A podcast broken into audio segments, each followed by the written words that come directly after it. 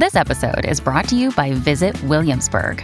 In Williamsburg, Virginia, there's never too much of a good thing. Whether you're a foodie, a golfer, a history buff, a shopaholic, an outdoor enthusiast, or a thrill seeker, you'll find what you came for here and more.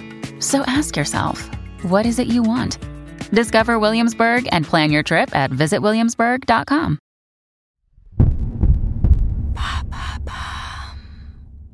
À quoi ressemble le racisme en France? Merci d'avoir posé la question. Les années passent et le constat reste le même. Le racisme ne désemplit pas en France. Pour 9 personnes noires sur 10 sur la métropole, le racisme lié à leur couleur de peau est quotidien, selon un sondage du crâne, le conseil représentatif des associations noires. Et malheureusement, le racisme anti-noir n'en est pas sa seule représentation sur le sol français. Antisémitisme, islamophobie, tout y passe. En effet, un tiers des actes anti-religieux en France est contre le judaïsme en 2021, selon le gouvernement. De la même manière, selon l'Observatoire de lutte contre l'islamophobie, les actes anti-musulmans ne font qu'augmenter depuis les attentats du 11 septembre 2001. Quels sont les actes racistes en France?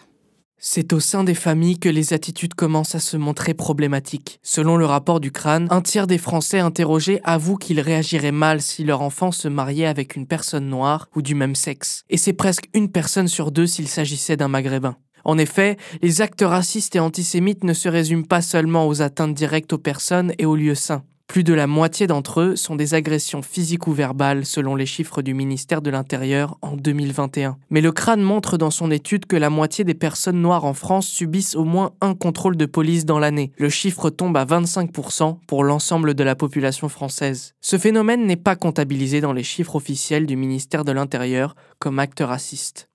Et où est-ce qu'on voit le plus de racisme en France? Selon le crâne, ce sont dans les lieux publics que le sentiment de racisme se fait le plus ressentir. Ensuite, c'est au travail. Rien que ces deux espaces représentent 70% des lieux dans lesquels le racisme s'exprime le plus. Dans une colonne du Parisien, le fondateur du crâne Patrick Lozès explique que ce sont les lieux de la vie quotidienne. Deux tiers des sondés témoignent de vraies difficultés à l'embauche également. Selon une étude de la PEC, 4 cadres racisés sur 10 déclarent avoir été discriminés à l'embauche. Et lorsqu'ils trouvent un emploi, des réflexions et des blagues quotidiennes liées à leurs origines peuvent être subies.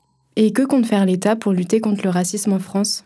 À la suite de la publication des chiffres du crâne, la ministre chargée de la diversité et de l'égalité des chances, Isabelle Rome, s'est exprimée au micro de France Info le 15 février 2023. Il faut oser euh, regarder la réalité en face. Il faut aussi bien mesurer. Nous, nous pouvons dire qu'il y a à peu près 1 200 000 personnes qui sont victimes de discrimination, voire d'actes racistes ou antisémites, donc dans notre euh, sur notre territoire. Et moi, ce que je veux dire, c'est qu'elles ne sont pas seules et qu'il faut justement euh, les inciter à parler la première ministre Elisabeth Borne a prononcé un plan contre les discriminations en France en janvier 2023, s'étalant sur la période 2023-2026. Elle propose un renforcement de la formation des enseignants et des agents de la fonction publique, c'est-à-dire les forces de sécurité ou encore les agents d'accueil Pôle emploi.